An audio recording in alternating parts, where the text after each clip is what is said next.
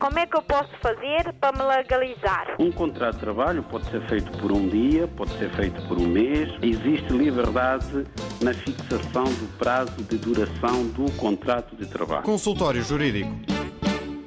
Vamos ao tema desta semana. Hoje tratamos do crime de auxílio à imigração ilegal. Bom dia, bem-vindo. Bom dia, Nuno. Bom dia, caros ouvintes.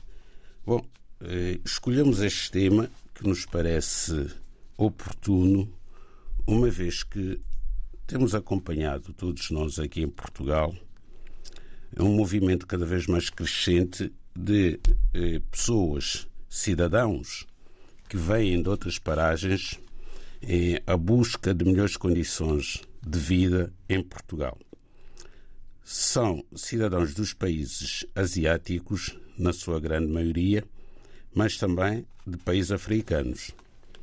Bom, no que diz respeito aos cidadãos dos países asiáticos, a situação é muito mais grave na medida em que vêm de um continente muito distante do continente europeu, na, na sua maior parte não falam a língua portuguesa, nem outras línguas ocidentais, Daí que a situação seja muito mais difícil para estes cidadãos. Não conhecem o regime jurídico português, não sabem o que é, o que é viver eh, num Estado de direito democrático em que os cidadãos têm deveres, mas também têm obrigações, e, portanto, são presa fácil dos exploradores eh, do, do, do que desenvolvem atividades eh, industriais, na sua maior parte, agricultura, pesca e outras atividades, de forma que estamos a viver praticamente eh, a escravatura do século XXI, por aquilo que temos visto, pelas imagens que todos nós vemos nas televisões, aquilo que ouvimos nas rádios, até porque nesta rádio, na Antena 1, eh, houve uma reportagem sobre esta situação. Admira há poucas semanas, mês, mês e meio, em que também foi possível eh, voltar a acompanhar o que se tem passado no Alentejo. Mas não é só no Alentejo, aqui no Rio Tejo, em Lisboa, essas situações ocorrem. Bom, o legislador está atento a esta realidade, daí que haja um regime jurídico específico para tratar desta matéria. Os órgãos de fiscalização e aplicação da lei também estão atentos a esta realidade, por isso mesmo que tem havido várias detenções. O que tem acontecido é que o legislador, quando aprovou esta lei, há uns anos atrás, este fenómeno ainda não era tão gravoso quanto é nos últimos dias. Daí que a punição desta atividade criminosa é branda do nosso ponto de vista.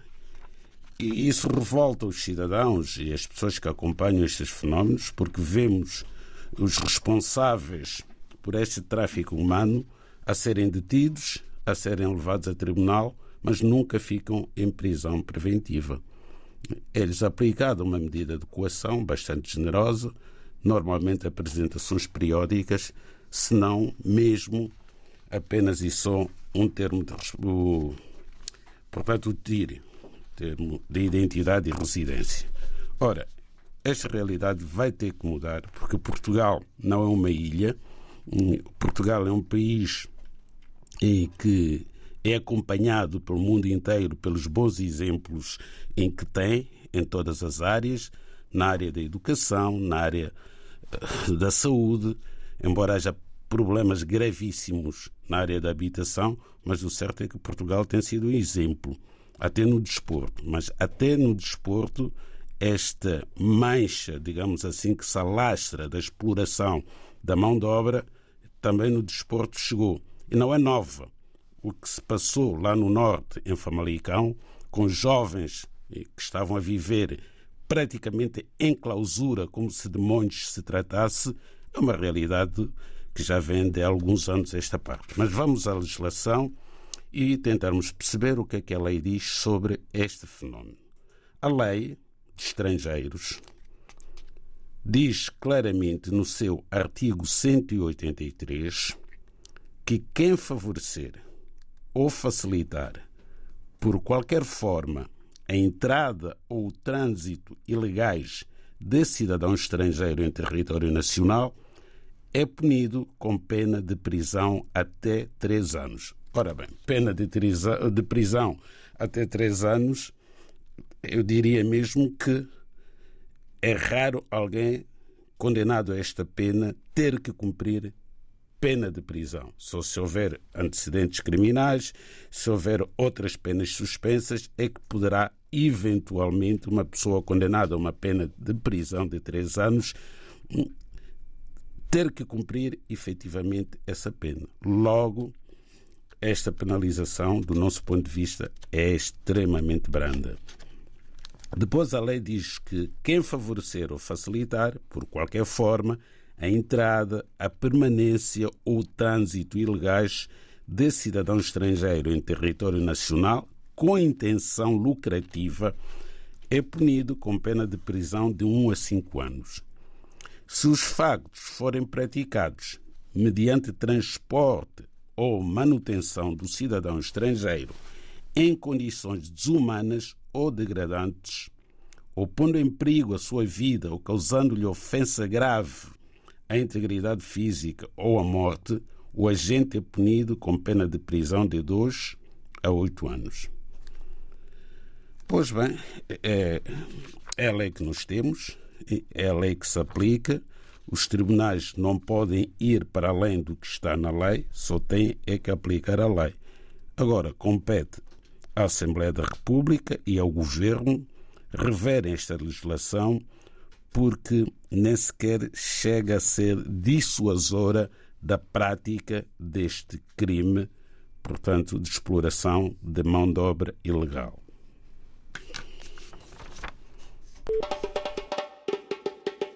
Como é que eu posso fazer para me legalizar? Um contrato de trabalho pode ser feito por um dia, pode ser feito por um mês. Existe liberdade na fixação do prazo de duração do contrato de trabalho. Consultório Jurídico.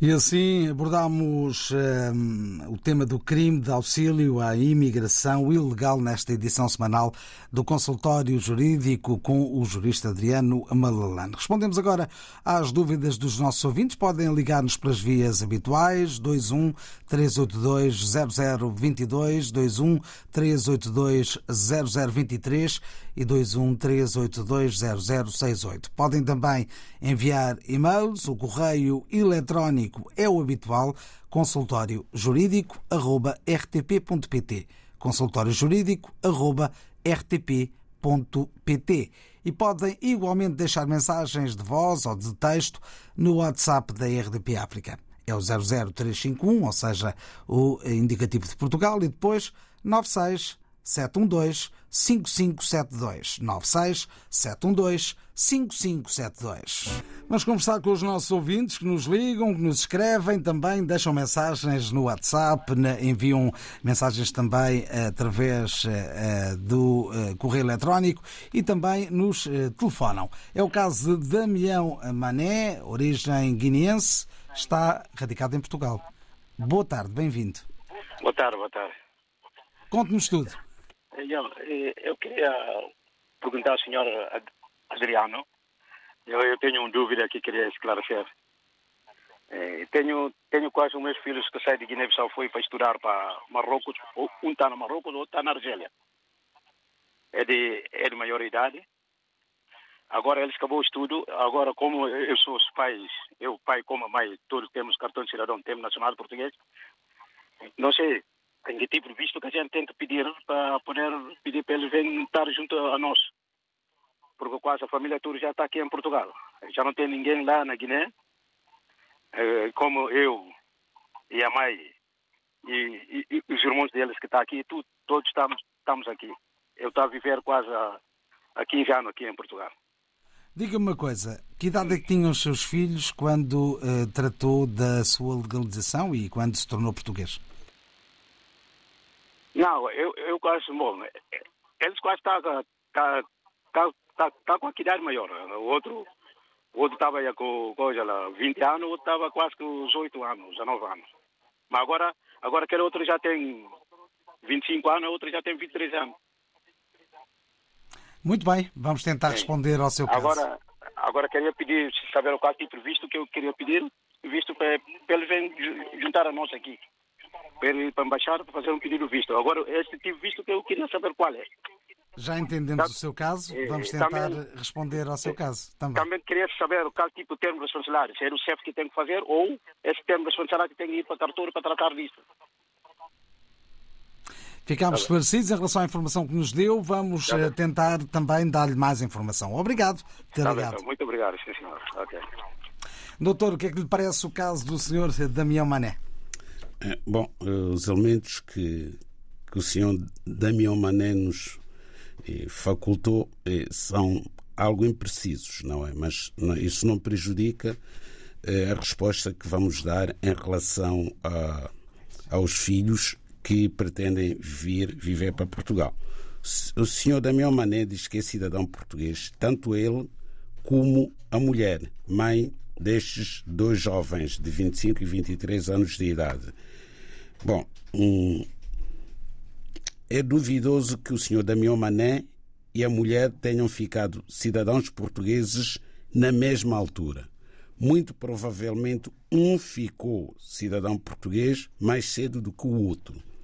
O que tem acontecido normalmente, e não nos cansamos aqui eh, de referir, é que os cidadãos estrangeiros que se nacionalizam cidadãos portugueses, sobretudo dos países africanos de língua portuguesa, especialmente da Guiné, esquecem-se que, quando ficam cidadãos portugueses, têm a faculdade de requerer a nacionalidade portuguesa para os seus filhos menores ao abrigo do artigo 2 da Lei da Nacionalidade.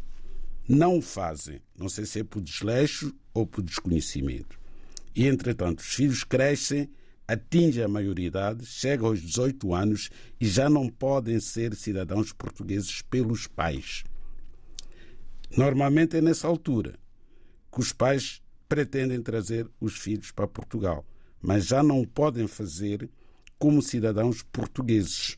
Porquê? Porque não se naturalizaram cidadãos portugueses e a culpa não é dos filhos, porque não são os filhos que se podem naturalizar cidadãos portugueses por si próprios, são os pais que têm essa obrigação de conhecer o artigo 2 da Lei da Nacionalidade e perceberem que têm que dar entrada ao pedido de naturalização dos filhos antes destes filhos atingirem a maioridade.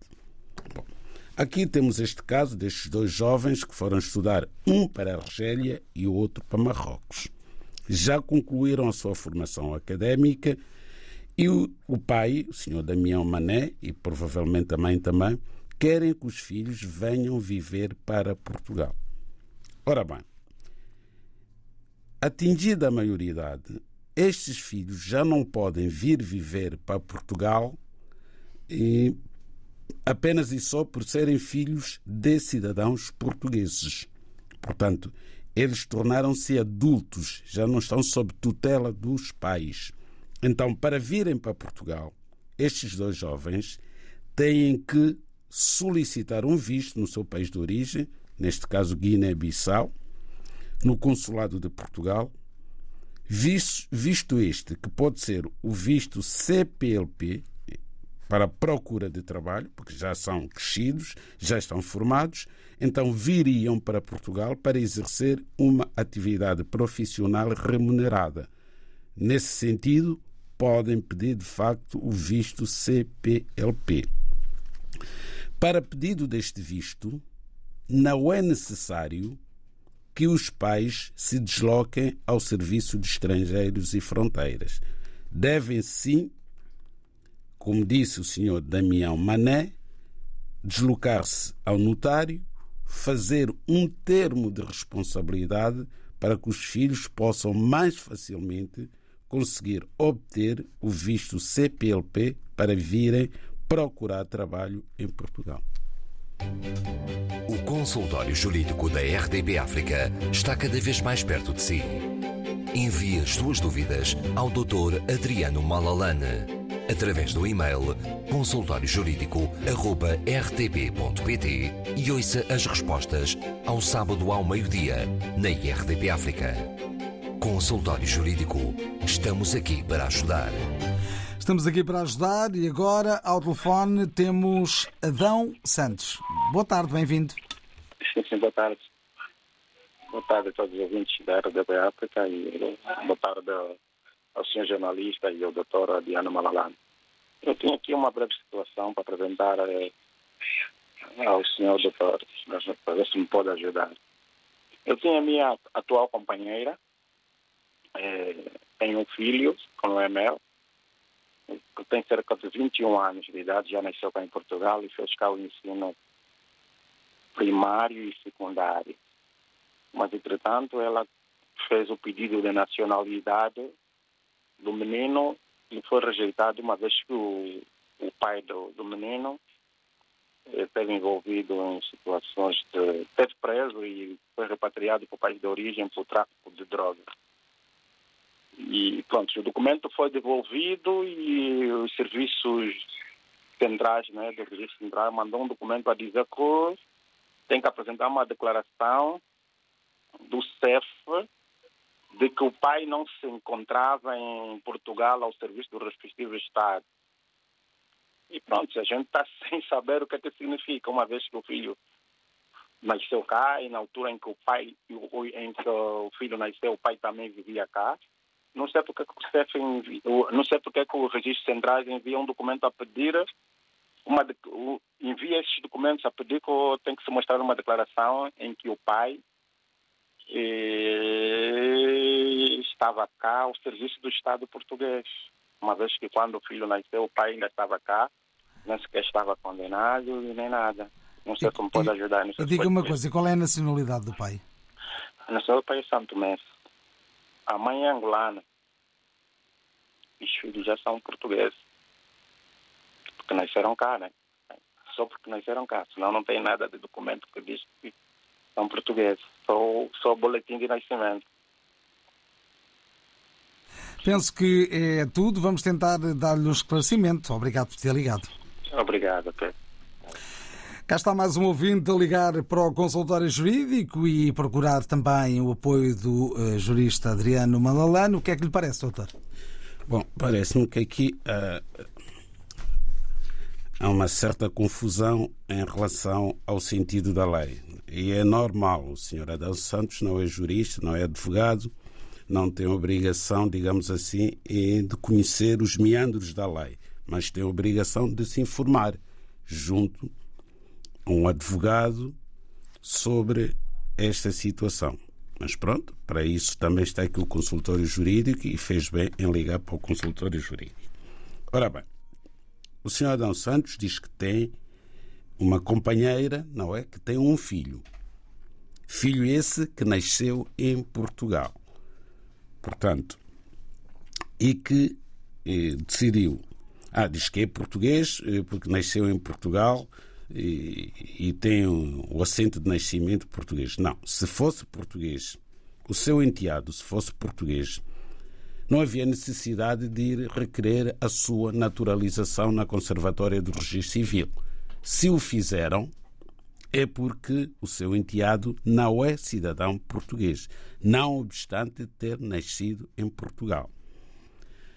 Bom, o legislador, ciente de que há muitas pessoas nesta situação, isto é, que nasceram em Portugal e que não são portugueses só pelo facto de terem nascido em Portugal, fez uma alteração à lei da nacionalidade bastante recente, em que veio dizer que os cidadãos que tenham nascido em Portugal, filhos de pais estrangeiros, portanto, eles também são estrangeiros, porque os pais são estrangeiros.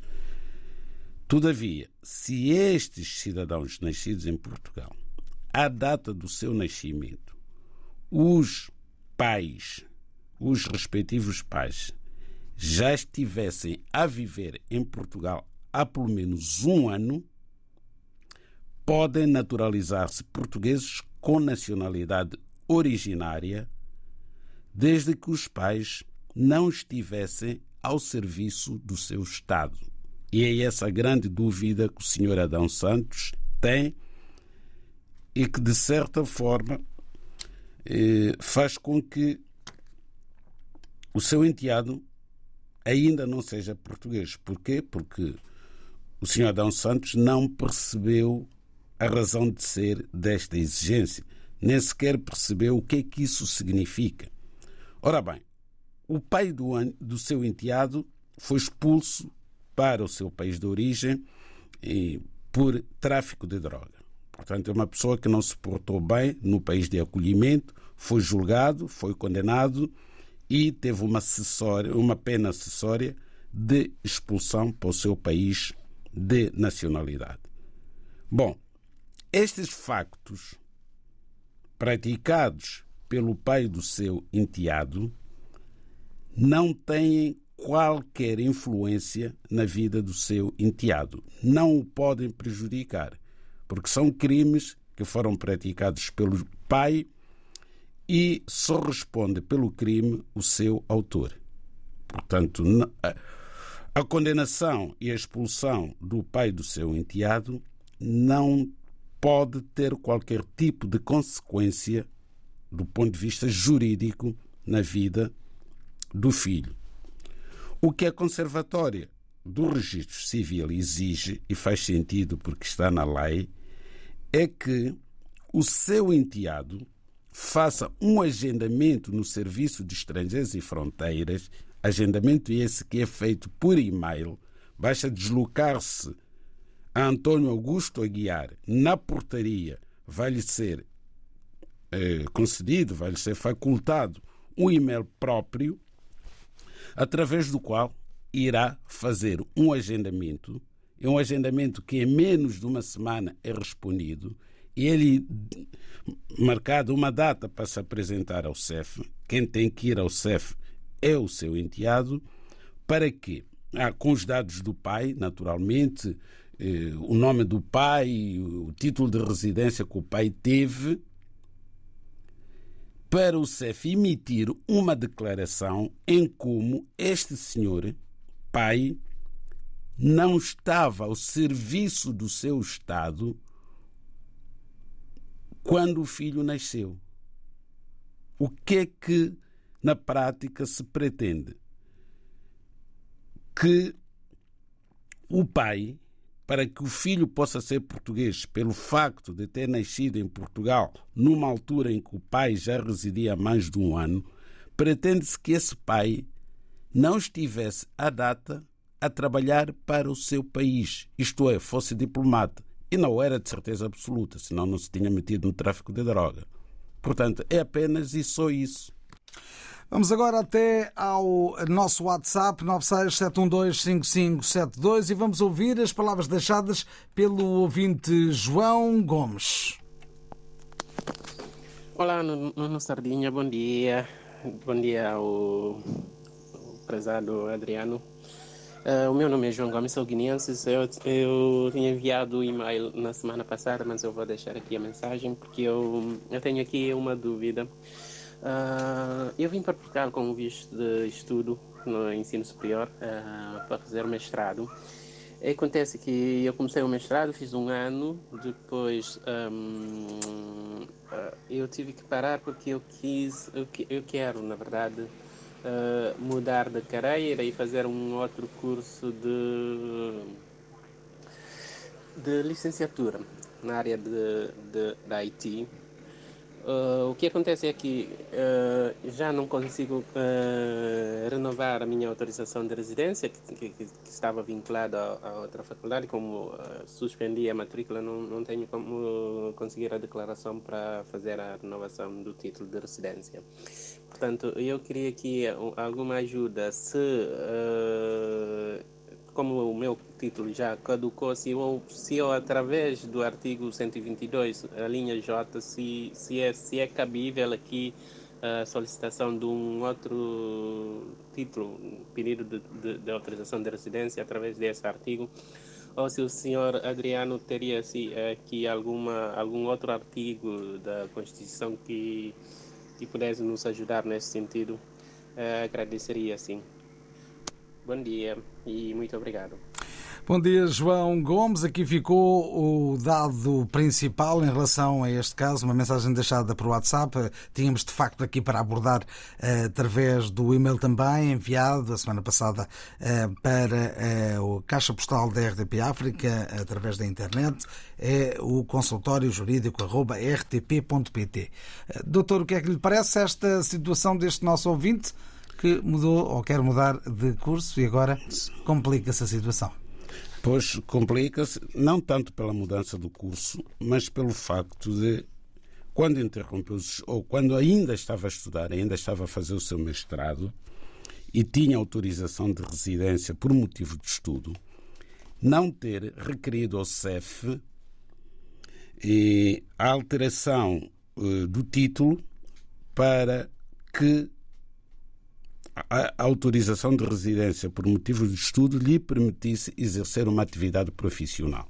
Aliás, há uma questão aqui que nós abordamos durante muito tempo, até que o CEF também percebeu que não poderia a lei impedir que um estudante estrangeiro exercesse, ao mesmo tempo que está a estudar, uma atividade profissional remunerada é manifestamente inconstitucional. Quanto a isso, não há dúvida nenhuma, porque em Portugal há uma lei de trabalhador estudante e essa lei de trabalhador estudante não diz que é exclusiva dos cidadãos portugueses. É uma lei que se aplica a todo e qualquer trabalhador estudante, independentemente da sua nacionalidade. Ora, o sistema jurídico é um sistema harmonioso não, pode, não podem as leis entrarem em conflito umas com as outras. Daí que exista o Instituto da Inconstitucionalidade das Leis. Logo, esta norma do CEF, do CEF não, da Lei de Estrangeiros, que infelizmente tinha que ser aplicada pelo CEF, que é o órgão que faz a aplicação da Lei de Estrangeiros, esta norma é uma norma objetiva e manifestamente inconstitucional, na medida em que não se pode colocar obstáculos legais ao exercício de uma atividade profissional legal por parte de um estudante estrangeiro. E isso fez com que muitos estudantes não pudessem estudar e trabalhar ao mesmo tempo. Até que o CEF enfim, numa interpretação, digamos assim, generosa da lei, veio exigir apenas que o estudante fosse requerer uma autorização ao CEF para trabalhar. Onde é que já se viu uma pessoa ter que ir a uma polícia e pedir à polícia que emita uma declaração que lhe permite ir exercer uma atividade profissional que é legal. Não é para ir fazer tráfico de droga, é para trabalhar e estudar ao mesmo tempo. Ora, com a sua autorização de residência, na altura, não lhe permitia exercer uma atividade profissional remunerada, o que aconteceu é que, tendo deixado de frequentar o mestrado, deixou de poder renovar essa autorização de residência, porque não tinha uma declaração em como ainda se encontrava matriculado e com aproveitamento escolar, que é outra excentricidade da lei ao exigir que o estudante vá apresentar as suas notas à polícia para a sua autorização de residência ser renovada. ainda por cima, estudantes do ensino superior, que já são pessoas crescidas, não é? Não são tuteladas pelo CEF, têm que apresentar uma declaração em como passaram de ano. Ora bem, um estudante do ensino superior vai fazendo os seus estudos também em função das suas necessidades, dos seus interesses. Portanto, se tem 10 cadeiras num ano, não é obrigado a fazer as 10 cadeiras, quer nacional, quer estrangeiro, porque muitas vezes não é possível no ensino superior uma pessoa fazer todas as cadeiras do ano letivo. Ora bem, mas vamos aqui à questão da autorização de residência do nosso amigo João Gomes. Ora bem, pode voltar a ter autorização de residência por motivo de estudo através do artigo 83. Só tem é que agendar no CEF o pedido de uma nova autorização de residência, caso já tenha decorrido mais de um ano sobre a data em que caducou o anterior título. Porque se ainda não tiver decorrido mais de um ano, pode renovar esse título, não já como estudante, mas como trabalhador, porque, ao que parece, também está a exercer uma atividade profissional remunerada. O ouvinte está ainda a acrescentar, através do WhatsApp, a seguinte mensagem: O meu título permite sim o exercício de atividade remunerável. Então, se permite, pode apenas e só com uma declaração do trabalho e com a declaração da segurança social renovar como trabalhador. Já não precisa de invocar que é estudante. Renova a autorização de residência apenas e só como trabalhador, como qualquer trabalhador renova. E ao mesmo tempo continua a estudar. Como é que eu posso fazer para me legalizar? Um contrato de trabalho pode ser feito por um dia, pode ser feito por um mês. Existe liberdade na fixação do prazo de duração do contrato de trabalho. Consultório Jurídico. Estamos no consultório jurídico, edição de sábado, em que trazemos as dúvidas dos nossos ouvintes. Olha aqui os muitos e-mails que temos recebido nos últimos dias e pego nas palavras de Humberto Costa. Humberto Costa diz o seguinte: Eu e a minha mãe, já idosa, somos angolanos e residimos em Portugal. Ela pretende passar um imóvel que tem em Luanda para o meu nome e, nesse sentido, pretendo saber se é possível fazê-lo sem que nos desloquemos a Angola através de uma procuração passada a um familiar que lá resida. Se isso for possível, gostaria de saber os passos que devem ser dados para o efeito. Bom, naturalmente que sim, que não precisam de se deslocar a Angola para ir vender ou doar o imóvel, porque aqui o nosso amigo Humberto Costa diz que a mãe eh, pretende passar eh, o imóvel para o filho, eh, passar não é um conceito jurídico, só pode haver doação ou venda. Ora bem, a lei angolana não deve ser diferente da lei portuguesa nesta matéria. E se esta senhora, que é proprietária do imóvel, que é uma senhora idosa, pretende doar o imóvel ao seu filho, Humberto Costa, convém saber se há outros irmãos. Porque só pode haver doação de pais para filhos com consentimento de todos os filhos. Não se pode escolher um filho e doar um bem imóvel só a esse filho, sem a concordância dos demais ou sem o seu conhecimento sequer. Se for venda, hum, também os outros irmãos têm que ter conhecimento dessa venda. Isso do ponto de vista do direito substantivo. Agora, eh, no que diz respeito à forma como isso se processa, estando o proprietário do imóvel, que é a mãe, e o eventual donatário, que é o filho ou comprador, porque nós não sabemos se aqui vai haver uma doação ou se vai haver um contrato de compra e venda, é possível efetivamente fazer isto tudo por procuração. E o senhor Humberto Costa tem que ter a identificação do imóvel correta, levar essa identificação para um notário com a sua mãe, em que a mãe, na qualidade de proprietária do imóvel, faz uma procuração a favor de alguém, não é? E que vai fazer a doação, vai assinar a escritura de doação em Angola, mas também tem que haver uma segunda procuração, esta já emitida por Humberto Costa, na qualidade de donatário, aceitar essa mesma doação. Só assim é que o contrato se concretiza, se for de doação. Se for um contrato de compra e venda, também é a mesma coisa. A senhora mãe do Humberto Costa tem que assinar uma procuração, nomear um procurador que vai fazer a venda e, por sua vez, o senhor Humberto Costa tem que também constituir um procurador que vai comprar em seu nome esta fração. Entre as muitas mensagens que chegaram nos últimos dias, eu vou ler a seguinte. António Carlos, naturalidade de São Tiago Maior, em Santa Cruz, Cabo Verde. O pai, José Correia, já é falecido desde 1984. O falecido José Correia foi rendeiro de uma eh, propriedade eh, de portugueses em Cabo Verde, designado propriedade da Boa Ventura, desde 1944. António Carlos, eh, filho do falecido, tomou posse da propriedade Boa Ventura desde 1984, a data da morte de eh, José eh, Correia, até à presente data, eh, onde ele está a fazer a sua agricultura de regadio há 42 anos. A base legal, na legislação cabo-verdiana, os sucessores ocupam por força da lei a posição de possuidor falecido e recebem a sua posse tal qual ele tinha e também pode juntar a posse que o falecido tinha, isto é, somar a posse de cujos e com o possuidor atual, aproximadamente 80 anos eh, de posse.